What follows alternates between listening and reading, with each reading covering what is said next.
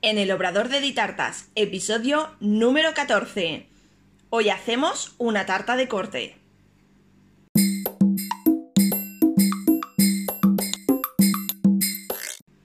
Hola, ¿qué tal? Bienvenida al podcast en el Obrador de Ditartas, donde hablaremos de repostería y conoceremos el día a día de un obrador. Yo soy Diana Verdú, chef pastelera y profesora de la Escuela Virtual de Repostería de Ditartas, donde encontrarás cursos en vídeo de repostería y pastelería y realizamos clases en directo todos los meses. Visítanos en ditartas.com. Y hoy os traigo una tarta de corte. ¿Sabéis lo que es una tarta de corte? Pues es, eh, normalmente son tartas para bodas, aunque también las he hecho para bautizos y para comuniones, pero principalmente las realizo para las bodas. Eh, consiste en una tarta normalmente de 4 o 5 pisos, pueden ser menos, ya depende de los novios, de los clientes, como quieran la tarta.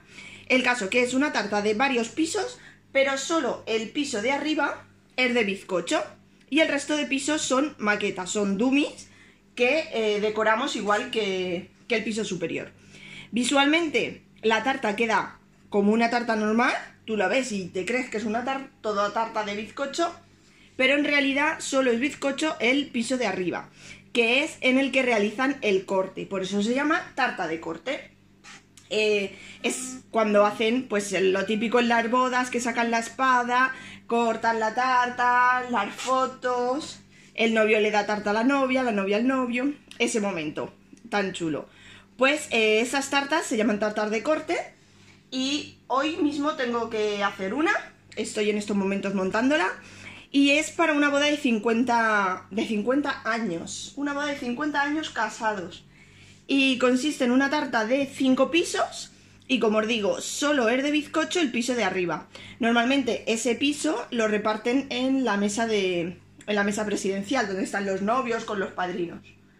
Y en este caso la tarta es toda en crema. Eh, puede ser en fondant o mm, mezclado de fondant y de crema, ya depende del diseño. En este caso es un diseño relativamente sencillo, va todo en crema, con una, una textura de, eh, como de aguas y luego lleva modeladas que ya las tengo hechas, unas flores eh, tipo de almendro en blanco y dorado. Y luego lleva un corazón dorado y un cartelito dorado también que pone bodar de oro. El cartel está, está hecho en fondant, en fondant amarillo y luego lo pinto en dorado para que resalte más el color dorado. Si hago el fondant en blanco, luego al pintarlo en dorado no se nota tan dorado. Entonces siempre le doy una base amarilla para que cuando lo pinten dorado pues se vea más dorado todavía. Y eh, las flores sí que están hechas con pasta de flores. Y nada, pues en primer lugar lo que hago, como es una tarta bastante grande, eh, lo voy a hacer con nata vegetal, porque la nata vegetal, bueno, es con la que yo trabajo, porque se trabaja súper bien, eh, aguanta mucho tiempo sin frío, monta muy bien y da unos resultados que a mí me gustan mucho. Entonces, eh, lo que voy a hacer, em, me voy montando nata poco a poco, no la voy a montar toda de golpe. Primero porque no sé exactamente la cantidad que voy a necesitar y luego después porque la nata se va secando, entonces prefiero que esté recién montada. Y lo mismo, para decorarla voy decorando piso a piso.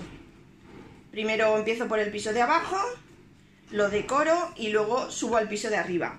Posiblemente luego tenga que retocar alguna cosita, pero ya es menos. Porque si cubro todo con nata y luego le doy la textura, pues eh, se queda seca la nata.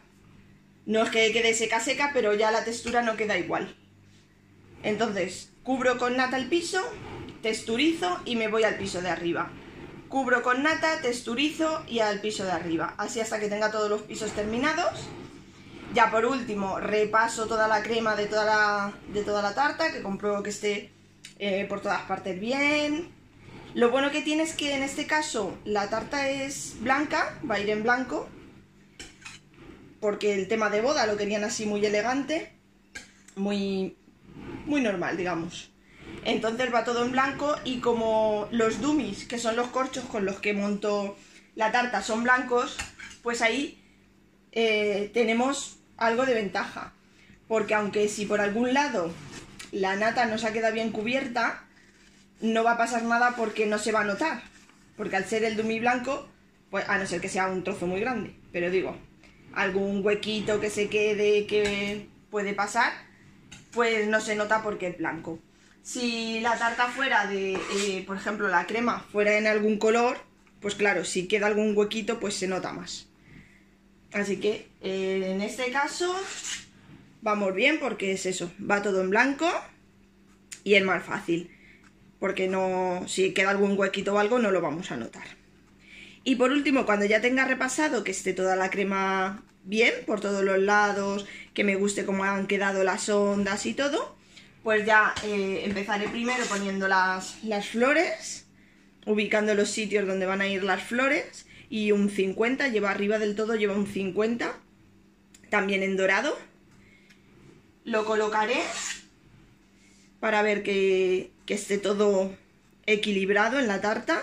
Iré colocando, como son cinco pisos, voy a hacer eh, pues tres buquets aproximadamente.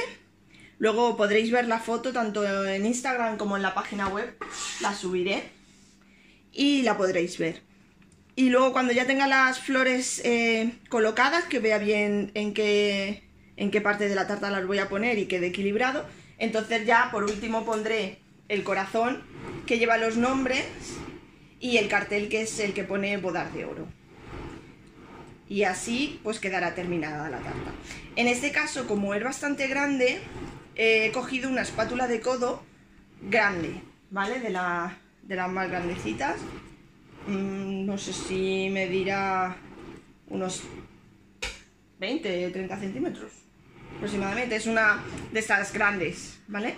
Yo normalmente las tartas, eh, a no ser que sean como esta, que es muy grande, suelo hacerlo con una espátula de codo pero pequeñita. Me manejo mejor porque yo tengo las manos muy pequeñas y me es más fácil hacerlo con, con espátulas de codo pequeñas. Las controlo mejor y me gusta más. Pero en este caso, claro, como es tan grande, pues me, en este caso sí que es mucho más cómodo hacerlo con, con la espátula grande. Y el inconveniente es que, eh, por ejemplo, en este caso, estoy ya llegando al piso de arriba, estoy en el cuarto, me faltaría uno más. Em, ya me es incómodo eh, decorarlo porque está bastante alto, yo soy bajita y, me, está, me está costando. Aunque lo tengo en una mesa bastante baja para, para facilitarme el trabajo, porque eso es importante, siempre tenéis que facilitaros el trabajo, que estéis cómodas trabajando. Y posiblemente el último piso me tenga que subir a, una escalera. Tengo una escalerita pequeña de estas de, de dos escalones, de esas que se abre y lleva dos escaloncitos, pues posiblemente me tenga que subir a la escalera para estar más cómoda y que quede mejor. Porque, claro, si no, primero que se te cargan los hombros, porque tienes que estar forzando los brazos en la altura, y, luego después que no, no te va a quedar igual, porque estás en tensión, no tienes los brazos relajados y la decoración no queda igual. Así que eh, siempre, siempre, siempre lo digo, hay que estar cómodos trabajando. Eh, yo, por ejemplo, cuando, cuando tengo en los cursos que imparto presenciales o cuando tengo becarios o cualquier cosa que estoy viendo a la persona cómo va trabajando, una de las cosas que me gusta rectificar y, decirles es eso, que siempre hay que trabajar eh, cómodo, siempre que tienes que tenerlo todo a mano, que no te cueste, que no estés forzado, ¿vale? Porque si estás forzado decorando, ese, digamos, esa tensión que tienes de estar forzado se traspasa a la decoración de la tarta. Y eso va a ser lo último que queremos. Entonces siempre hay que estar cómodo. Otra cosa importante que tengo es una base giratoria, por lo mismo, por comodidad. Yo voy girando mi base giratoria y la tarta gira y entonces yo puedo ir haciendo la decoración. No sería lo mismo si tuviese que ir moviendo la tarta, sería mucho más complicado. O si tuviese que estar yo girando alrededor de, la tarta. Entonces, siempre muy importante estar cómodos, buscarnos herramientas que se adapten a nosotros. Eh, una de las cosas que, que yo también suelo decir mucho cuando imparto cursos yo siempre os digo, mira, yo utilizo esto, lo utilizo así, lo utilizo así, pero no quiere decir que lo que yo utilice y que a mí me venga bien, al resto del mundo le venga bien. Porque, por ejemplo, ahora, como os he comentado, que el último piso yo me voy a subir a la escalera para poder decorarlo. Vale, yo mido 1,60. Si ahora viene una pastelera que mide 1,75, 1,80, pues posiblemente no le hace falta subirse a la escalera. Entonces me va a decir, ay, yo es que subida a la escalera estoy más incómoda. Por supuesto. Porque la escalera es para alguien que es bajito. Entonces no, no tiene sentido que te subas a la escalera si estás cómodo en el suelo. Porque obviamente el estar subido a la escalera también te genera tensión. Porque es lo típico de no me quiero caer. ¿Vale? Entonces, no lo que le vaya bien a una persona le puede ir bien a todo el mundo. Posiblemente a muchos sí. Pero Siempre hay que buscar lo que mejor nos venga a nosotros y con lo que mejor trabajemos. ¿De acuerdo? Eso siempre tenerlo en cuenta. Y una de las cosas que siempre en los cursos eh, que yo asisto y todo, yo siempre me quedo con todo. Eh, veo lo que más me gusta, lo que menos me gusta y luego lo pruebo. Siempre lo pruebo en mí y entonces ya decido si me lo quedo, si es para mí, si a mí me funciona y entonces lo pongo en práctica. Si no, pues nada, lo desechamos y seguimos el camino. Así que eso es muy importante. Recordar siempre estar cómodos cuando estamos decorando y trabajando. Herramientas que se adapten a nosotros y que nos hagan la vida más fácil. Es importante. Así que, pues nada. Eh, esto es lo que hoy os quería contar las tartas de corte son muy... dan mucho juego porque hoy en día en muchos salones mm, no dejan llevar postres de fuera. Normalmente en los menús ya te incluyen la tarta, que eh, casi siempre suele ser un postre individual, o sea, ya te sacan la tartita cortada y tal, te sacan algo así para que hagan el paripé los novios, pero no es el postre que sacan a los invitados pero el restaurante no deja que lleven postres de fuera. Entonces es una opción que tenemos para nuestros clientes de que tengan su tarta personalizada con la temática de la boda, como ellos quieren, una tarta grande, chula, pero que a la vez se ajuste a que el salón no quiere nada de fuera, eh, no quiere también tener en cuenta que si tú llevas una tarta de fuera, luego ellos la tienen que cortar y la tienen que servir. Y eso posiblemente pues no esté incluido en el precio. Entonces por eso muchas veces los salones son reacios a que lleves tartar de fuera. Entonces lo bueno que tenemos con las tartas de corte, que simplemente no, se va a sacar, se va a hacer el corte, las fotos y tal, pero luego eh, no hay que servirla o como mucho la parte de arriba para la mesa de los novios y chimpún. Entonces es una opción que le podemos dar a nuestros clientes que tengan su tarta especial, su momento eh, especial, bonito, el tema de la foto, de eh, que ponen la música, de coger los novios de encima de la tarta, todo eso que es muy chulo, pero pues eso, sin, sin que haya impedimento con el salón. Y por otra parte, obviamente, no es lo mismo hacer, como en este caso, la tarta que yo he hecho, el piso de arriba es de 10 raciones, es una tarta pequeña, es la de las más pequeñas, una tarta de 10 raciones, pero es una tarta de 5 pisos. Imaginaros si esta tarta la tuviera que hacer toda en bizcocho. Posiblemente sería para 200 personas. Entonces, no es lo mismo trabajar bizcochos para 200 personas que trabajar un bizcocho para 10 personas y el resto en dummies. Que los dummies son los corchos, ¿vale? Son corchos redondos que simulan lo que es la tarta, el cada piso. Entonces, ¿Qué implica esto? Pues que eh, el precio es mucho menor que una tarta de boda entera.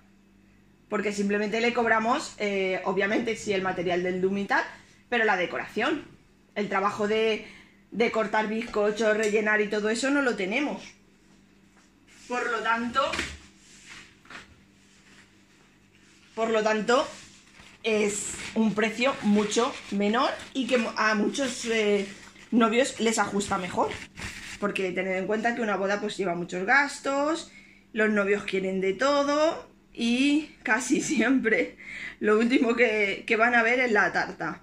Y cuando llegan, si tú le dices, la tarta para 150 personas, y a lo mejor le dices 300, 500 euros, pues se echan para atrás porque ya han hecho mucha inversión y no pueden y tal, pero quieren la tarta chula, quieren su momento chulo, entonces es perfecto darle esta opción que por menor dinero, a lo mejor por 100 euros, tienen una tarta 100, 150, dependiendo del diseño que vayan a hacer, pues tienen una tarta súper chula, grande, eh, para hacer el momento del corte, ajustada pues a la decoración.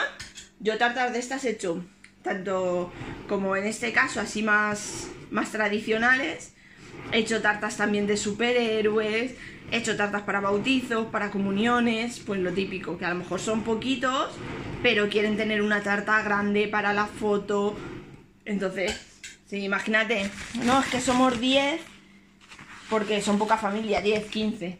Pero claro, quieren una tarta chula, para hacer una foto chula, pues ¿qué hacemos? Nos vamos a la opción de una tarta de corte, donde solo es bizcocho la parte de arriba le llega para todos los comensales y tienen una tarta grande.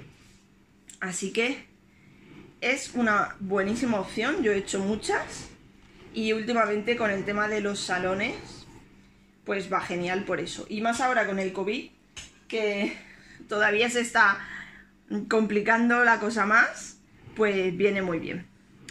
Así que eh, no, no olvidaros de esta opción de las tartas de corte. Y si tenéis cualquier duda a la hora de hacerlas, de cómo hacerlas o cualquier cosa, pues nada, me escribís. Sabéis que podéis encontrarme en ditartas.com o también por redes sociales, tanto en Facebook o en Instagram, buscáis ditartas y cualquier duda que tengáis me escribís. Igual que si eh, tenéis algún, alguna duda o queréis hacer algún comentario sobre el capítulo que estáis escuchando, en Ivos, si lo escucháis sobre en la plataforma de Ivos, sí que os permite dejar comentarios en el mismo podcast. En Spotify no deja, no está la opción de dejar comentarios en ese mismo, pero bueno, podéis ir a, a Ivos o si tenéis que hacerme cualquier eh, pregunta, pues ya sabéis. Me buscáis en redes sociales como Ditarta o en la página web ditartas.com. ¿De acuerdo? Y hasta aquí el episodio número 14 en el Obrador de Ditartas. Gracias por escucharme. Te invito a que te suscribas y me encantaría recibir una valoración o un me gusta.